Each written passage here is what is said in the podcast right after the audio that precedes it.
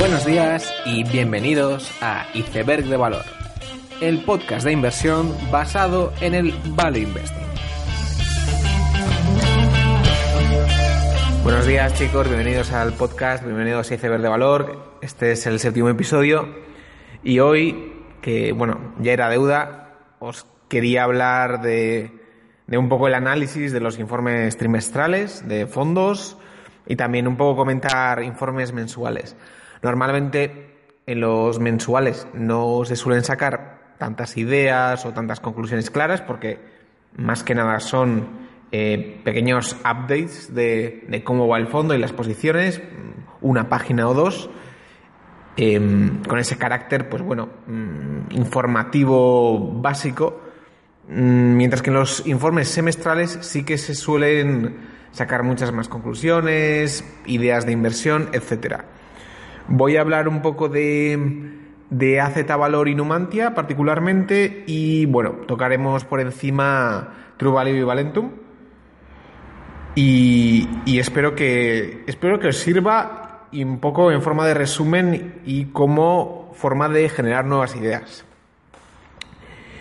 Empiezo con Numantia, Patrimonio Global, que quizás es un fondo que no conoceréis, todavía es muy pequeño, lo, lo gestiona Mérito Quintana, lleva unos tres meses, no muchos más, y bueno, gestiona un patrimonio de unos 700.000 euros, que es bastante pequeño por ahora, y espera llegar a, un millón de euros gestionados para final de año. Mm, en este caso no, no muestra cartas mensuales, lo que de alguna forma intenta dar un aire o una visión a plazo a los bueno, copropietarios de, este fondo. La verdad es que es un informe muy interesante, os lo recomiendo, son unas 11 páginas y, la verdad es que mm, como conclusiones o ideas a sacar, me ha parecido interesante lo que dice sobre la cobertura de divisa. La verdad es que Mm, diferentes fondos tienen diferentes filosofías. Y, podemos ver como AZ Valor, pues no cubre divisa. Mm, True Value, sí. Eh, Cobas, sí. Numantia, no. ¿Vale? Y no debe, no parece haber un, una visión coherente en el, en el mundo value.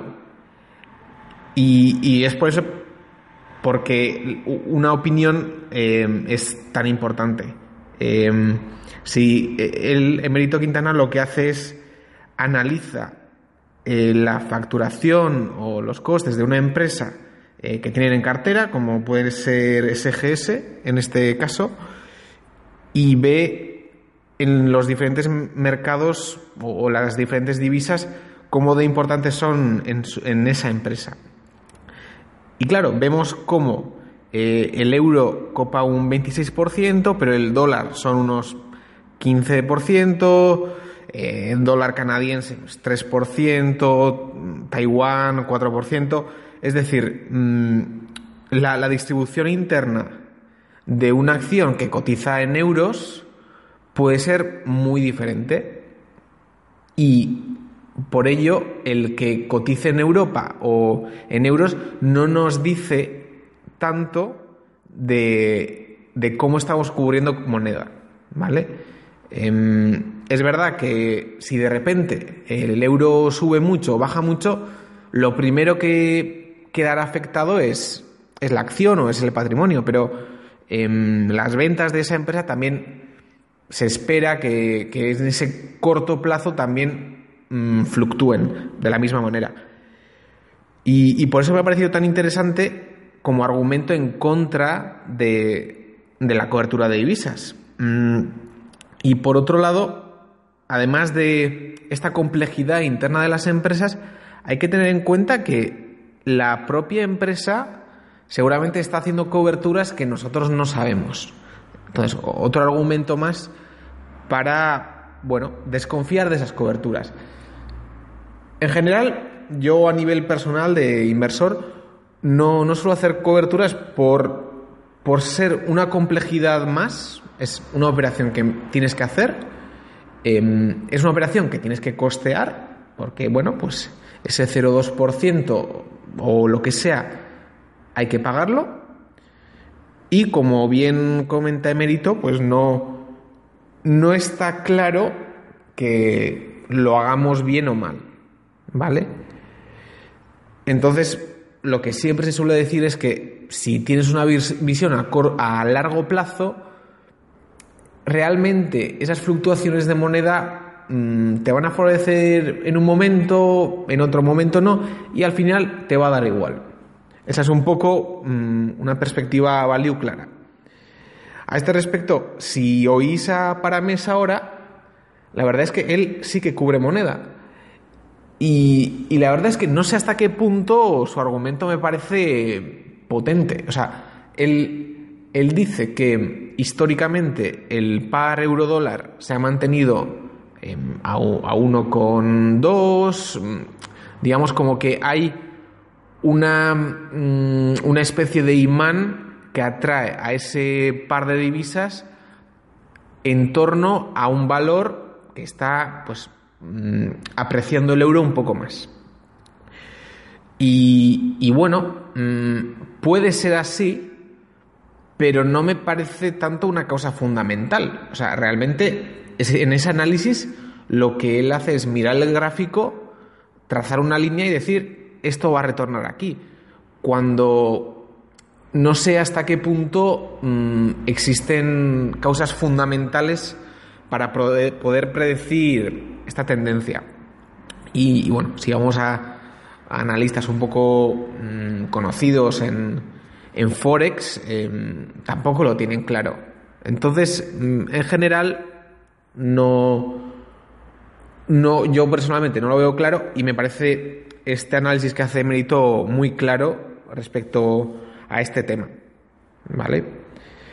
Entonces, em, en general, el fondo Numantia Patrimonio Global se caracteriza por tener unas empresas con un foso defensivo eh, impresionante. Mm, de hecho, bueno, eh, Emerito tenía un, un, foro que se llamaba Foro Foso Defensivo y bueno, de aquí viene todo. Eh, como conoceréis, foso defensivo es lo que Warren Buffett llama esas ventajas competitivas de una empresa que son difícilmente atacables, ¿vale?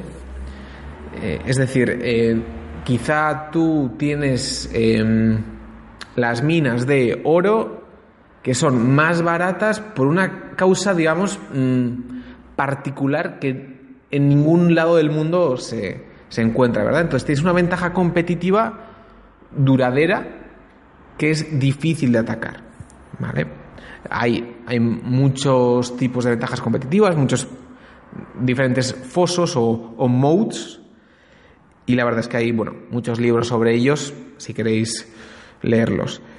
Eh, por otro lado, mm, me ha parecido muy interesante también el análisis que se hace mm, y que ya es un análisis bastante habitual para, para MES, etcétera, de empresas familiares.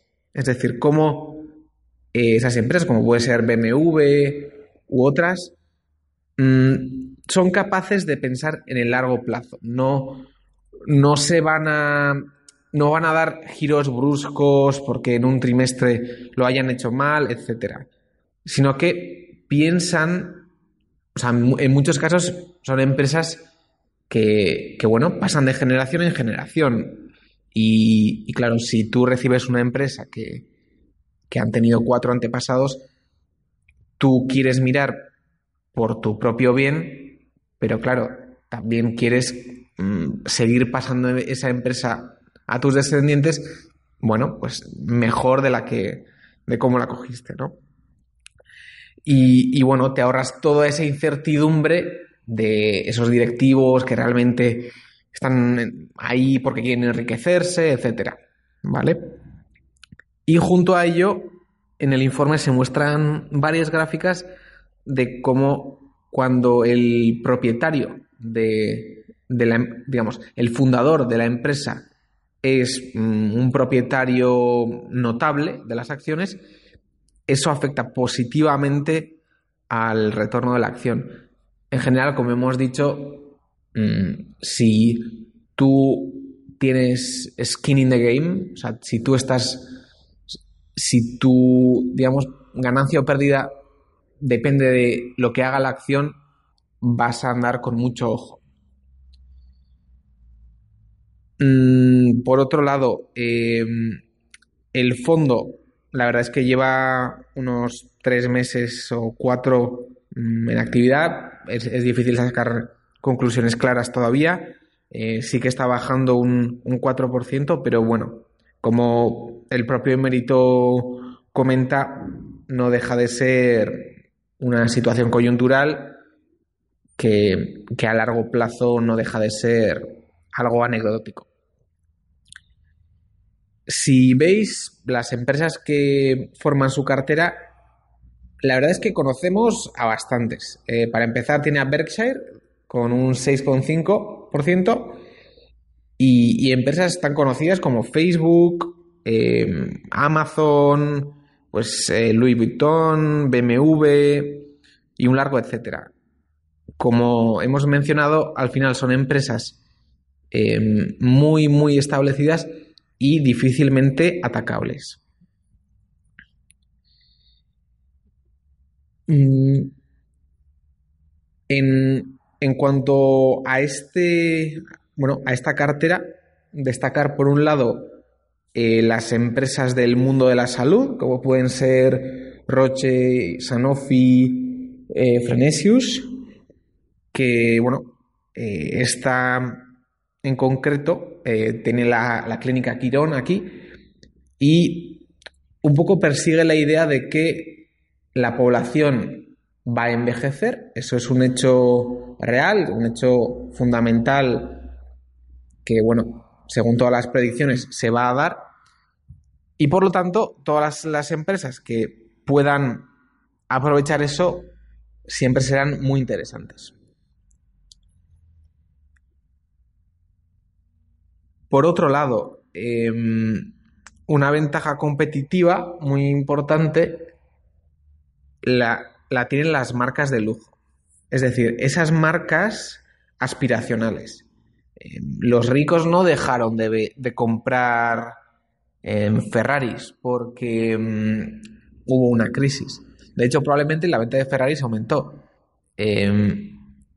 al final, todas esas marcas mm, aspiracionales que tú, mm, digamos, mm, admiras, digamos que tienen un foso bastante profundo en cuanto a que siempre van a estar ahí. Es decir, tú, un, Ferrari ha sido la marca de lujo por excelencia ahora, hace 10 años y hace 30. Y la verdad es que es muy difícil conseguir todo ese trabajo, todos esos años de, de, padres a hijos, de, todas esas, leyendas que han conducido un Ferrari o, todos esas, esos acontecimientos históricos, ya eso está ahí y es difícilmente replicable. Tú imagínate un, una marca de coches que empieza desde cero y, y tiene que replicar eso. Es realmente difícil. Y se podría decir que Tesla ha conseguido bastante en ese sentido el poder ser una marca aspiracional. Pero Tesla es, es la excepción, es eh, la, la, primera marca de coches que se crea en 50 años en Estados Unidos. Entonces, no deja de ser em, este segmento de lujo, este segmento aspiracional, una parte del mercado realmente interesante y donde en medio selecciona pues Louis Vuitton Moet Hennessy que, que tiene muchísimas marcas como Louis Vuitton, eh, Moet Chandon, Loeb, etc. Eh, también tiene a Victoria's Secret, mm, etc. Luego, eh, me parece que sí que se analiza bastante claramente a Volkswagen en el informe que muestra. Él no invierte directamente en Volkswagen, sino que invierte en Porsche Automobile Holding, ese que bueno, eh, es propietaria de Volkswagen, etcétera, y cotiza a un descuento, con lo que ya, bueno, tienes ese margen de seguridad añadido respecto a las acciones ordinarias de, Volkswagen. Y un poco el, gran argumento es que em, todos sabemos de la multa por el escándalo del CO2 de, de Volkswagen, la acción se resintió mucho, pero las ventas no. Y, de la misma forma que las ventas han, progresado durante estos dos años, pues la acción no lo ha hecho tan claramente. Entonces, él lo que hace es una suma de las partes de, todas las marcas que componen Volkswagen. Entonces, la división la hace mm, en tres grupos, que son las marcas mm, para todos los usuarios, como pueden ser Volkswagen, Audi, Seat y Skoda. Luego, por otro lado, están las marcas de lujo, esas marcas aspiracionales, como pueden ser Bentley, Bugatti, eh, Lamborghini y Porsche. Y bueno, luego están las demás marcas, como pueden ser Ducati, Scania Man, etcétera, que quizás no tampoco tienen tanto interés. Y, y, lo que me parece muy interesante es el análisis de Porsche. Es decir, Porsche es un, una compañía que tiene 3,9 billones de beneficio operativo y que, y que bueno, mm, es un, decir, es la marca de coches más rentable del mundo, con unos márgenes de beneficio de 17%. Y la verdad es que, mm, se encuentra mm, enterrado, ¿no? Ahí en la marca Volkswagen pero, pero tiene mucho valor. Entonces, él lo que hace es aplicar un múltiplo de 10 a, a estos 3,9 billones que, te colocas en 39. Luego, mm, bueno, pues Bentley, Lamborghini y Bugatti también les aplica un múltiplo estilo Ferrari. Ferrari está en 25, mm, les aplica uno de 20. Y luego a todos los demás, como son Volkswagen, Audi, Seat, eh, a los beneficios les aplica un múltiplo de 5 veces. Y al final, pues en su valoración eh, se planta en unos 100 millones de euros de valoración, que, es casi el doble de, de lo que tiene de capitalización bursátil. Por lo tanto, bueno, tiene esa capacidad de, de duplicar el valor. Eso, Volkswagen, que me ha parecido muy interesante, Mm, por otro lado, estudia Brembo, que son frenos de coche, por si habéis visto en coches de lujo como Ferraris, etc. Eh, se fija en Nestlé, que también mm, últimamente ha sido objeto de, inversión de, de, bastante gente y de gente bastante conocida.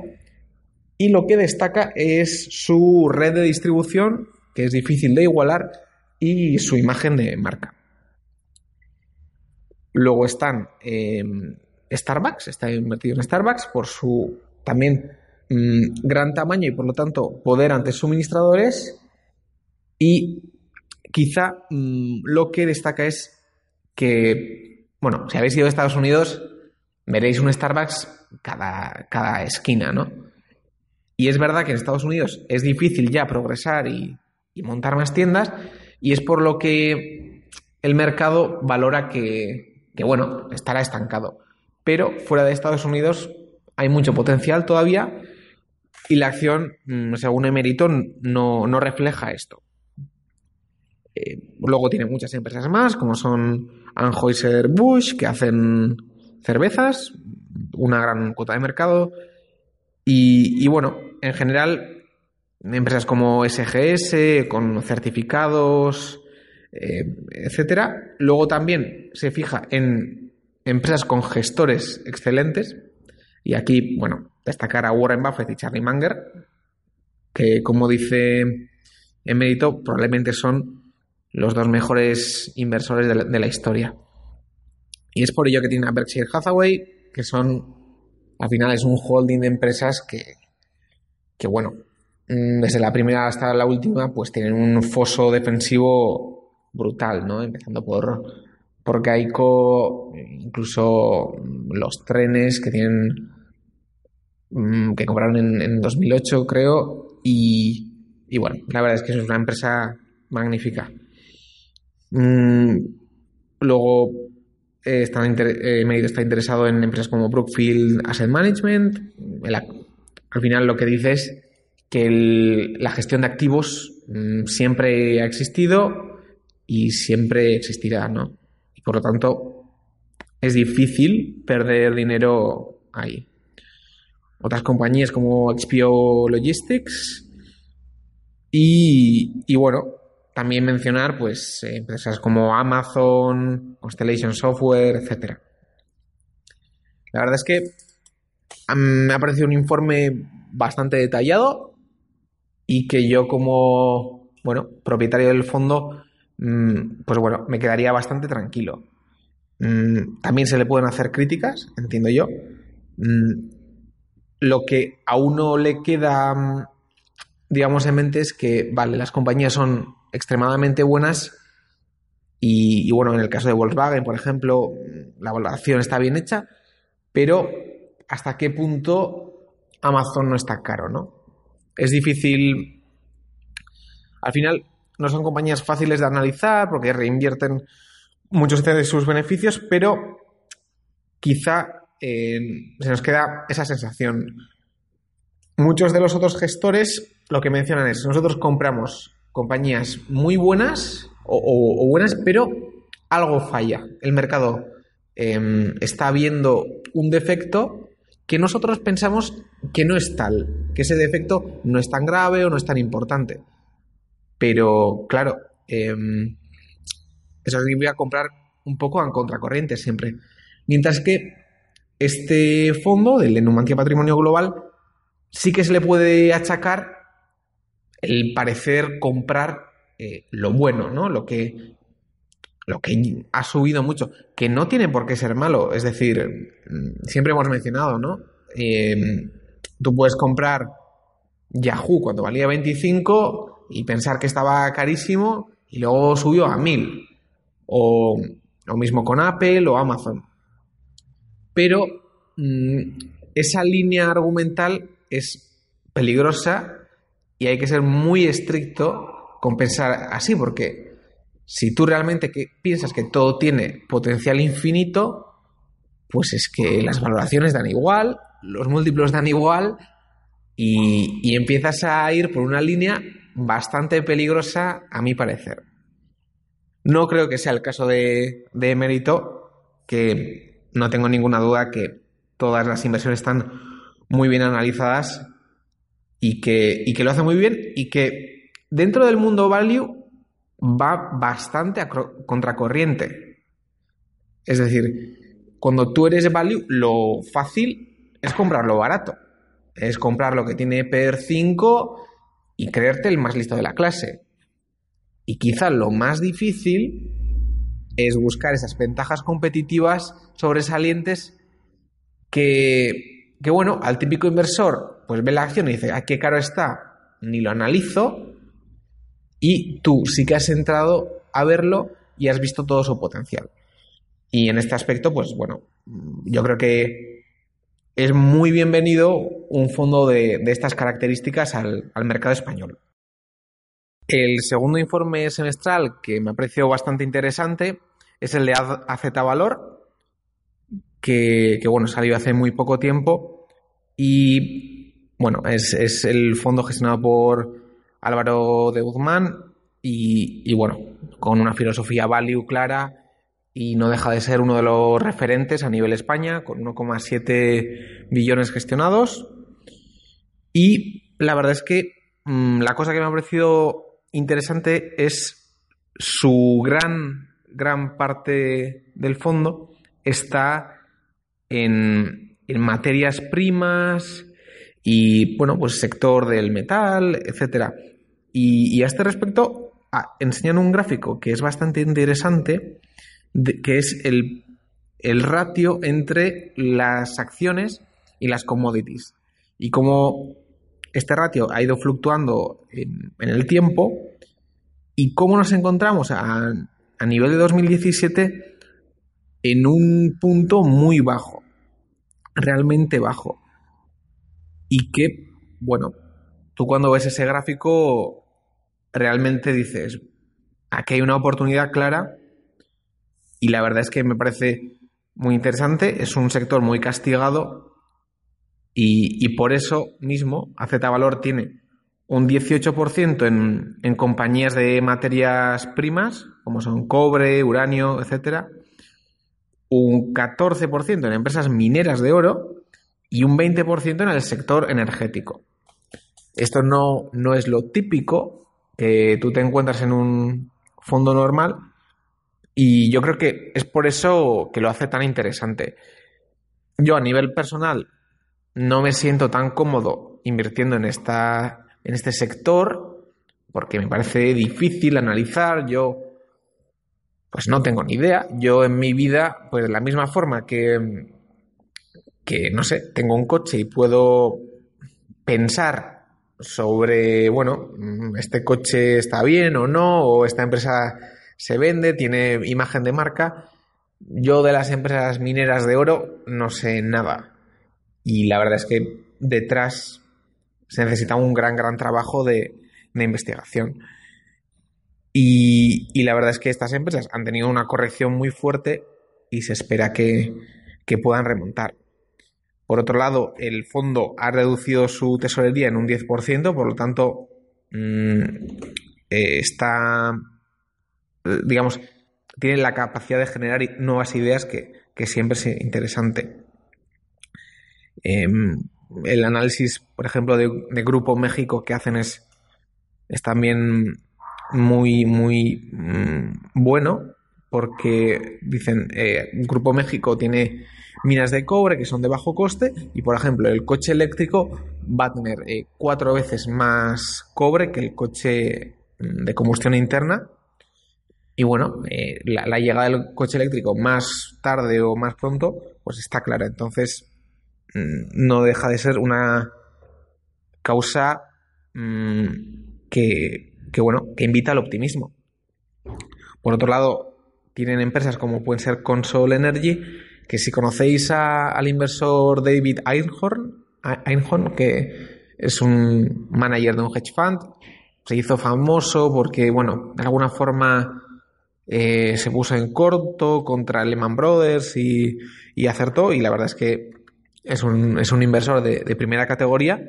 Y él también tiene a Console Energy que, bueno, extraen gas y de alguna forma mm, quieren, mm, a Z Valor va en contra de todo lo que es el fracking, porque si bien eh, ha supuesto una revolución clara para Estados Unidos de, pasar a, ser importador, a exportar em, gas y petróleo, mm, los propietarios o los accionistas de, todas estas Mm, instalaciones de fracking no están haciendo tanto dinero o, están en, serias dificultades.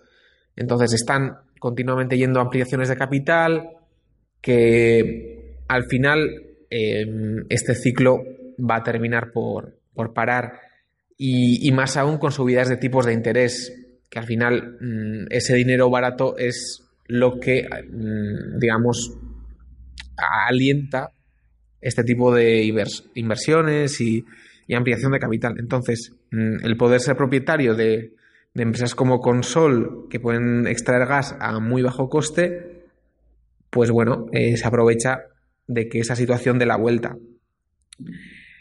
Y, la verdad es que mm, su portfolio, digamos, el portfolio de AZ Valor, se encuentran empresas de este tipo, ¿no? Como Low to low oil, etcétera.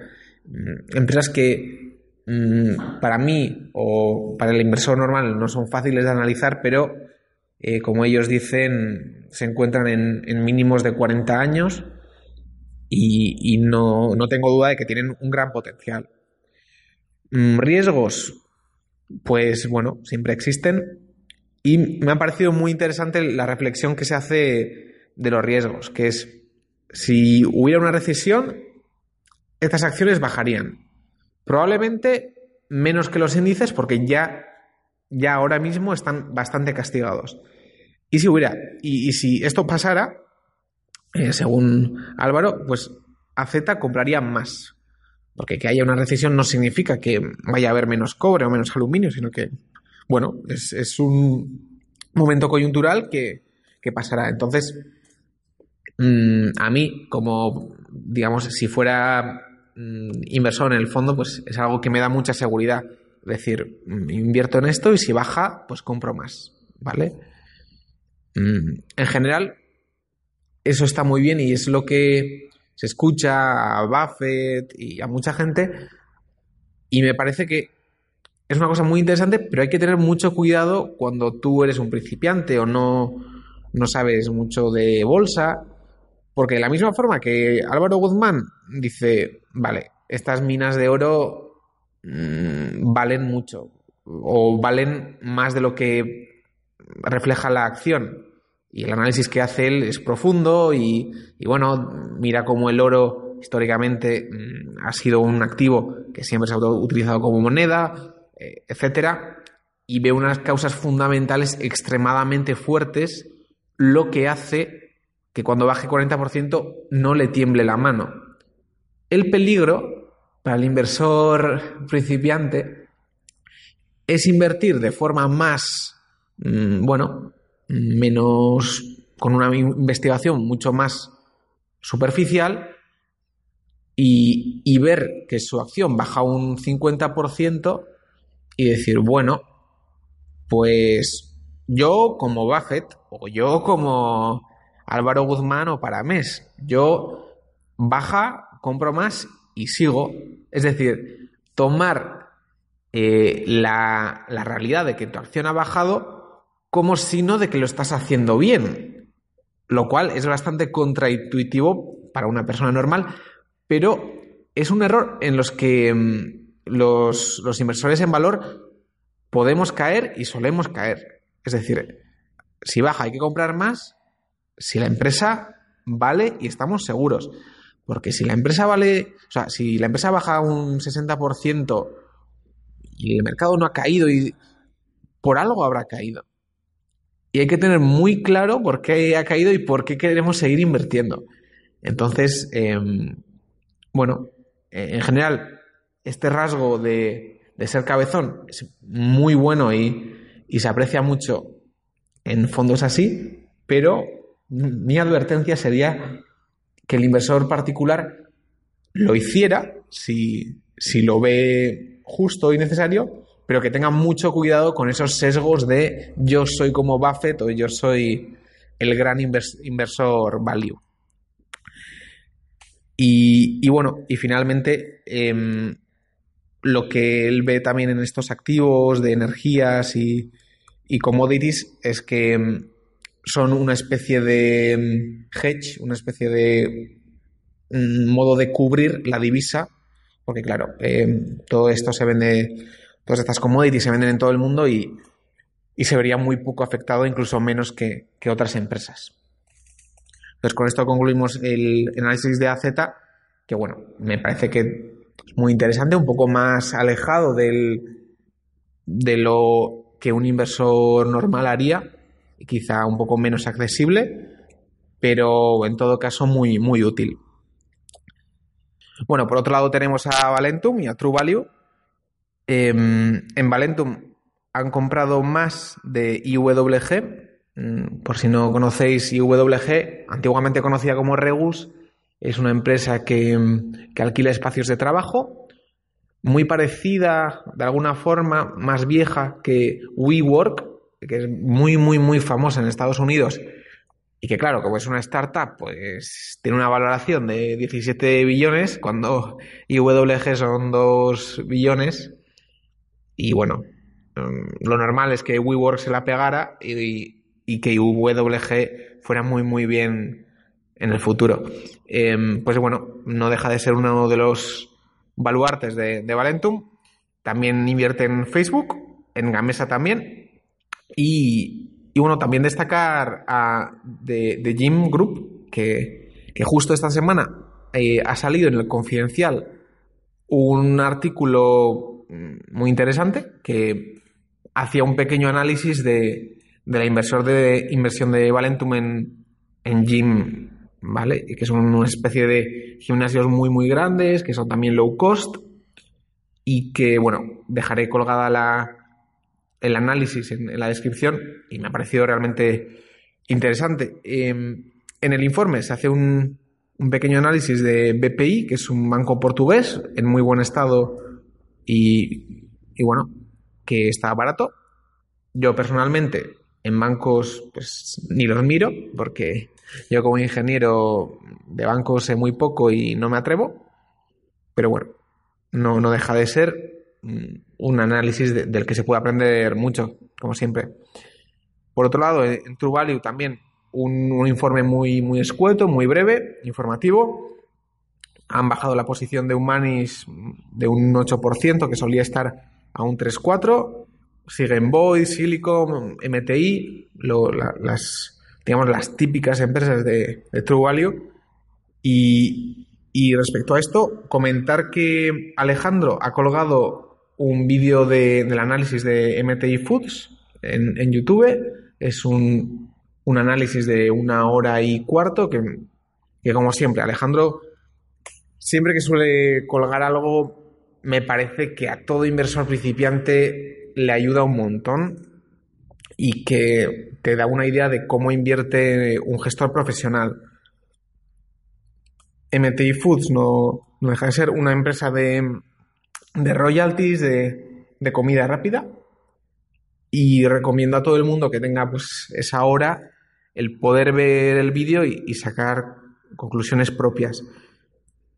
Y con esto quiero también dar una idea sobre todos los fondos y todas las inversiones que hemos comentado, y es que siempre que tú lees algo o tú ves un vídeo, las cosas suelen sonar bastante bien. Al final, si el analista es bueno, pues siempre te va a dar los pros y los contras, sin duda alguna pero siempre te los va a dar de una forma que, es, que suena muy bien porque por algo ha invertido. Y, contra esto un poco querría hacer énfasis porque realmente el que invierte eres tú y es tu dinero y cuando la acción baje un 20% eh, para mes no te va a llamar y va a decir qué pasa. nadie va a acudir a tu rescate. Y al final estás tú ante el mundo y que por eso es importante que entres porque tú te creas la, película y si, bueno, pues un gran inversor invierte en algo y tú no lo entiendes y no te gusta, pues bueno, pues igual luego sube. No, nadie, nadie lo niega, pero tú has aplicado tu filtro y digamos, estás seguro con ese, con ese filtro. A mí personalmente, eh, Alejandro subió el análisis de Humanis, una empresa que ha multiplicado por 5 en, en 6 meses y yo no invertí. Y, bueno, es una empresa que ponía informes en francés eh, y bueno, el idioma de alguna forma me limitaban, no es un negocio tan fácil como puede ser Void, etcétera, y yo no invertí. Y bueno, eh, podría haber multiplicado por 5, sí, pero, pero es que mi filtro no entraba. Y entonces, bueno, creo que ese escepticismo sano es lo que hay que intentar promover porque mm, si bien te puedes perder la fiesta, también te evitas muchos chascos y, y muchas pérdidas de, de tu patrimonio. Y con esta conclusión y un poco con todo el análisis que hemos hecho de los fondos, mm, despedimos el podcast. Espero que os suscribáis, tanto en Evox como en YouTube, que, también colgamos todos los análisis que hacemos en, YouTube y, creo que puede ayudar. Y, con esto terminamos. Eh, nos vemos en el siguiente episodio.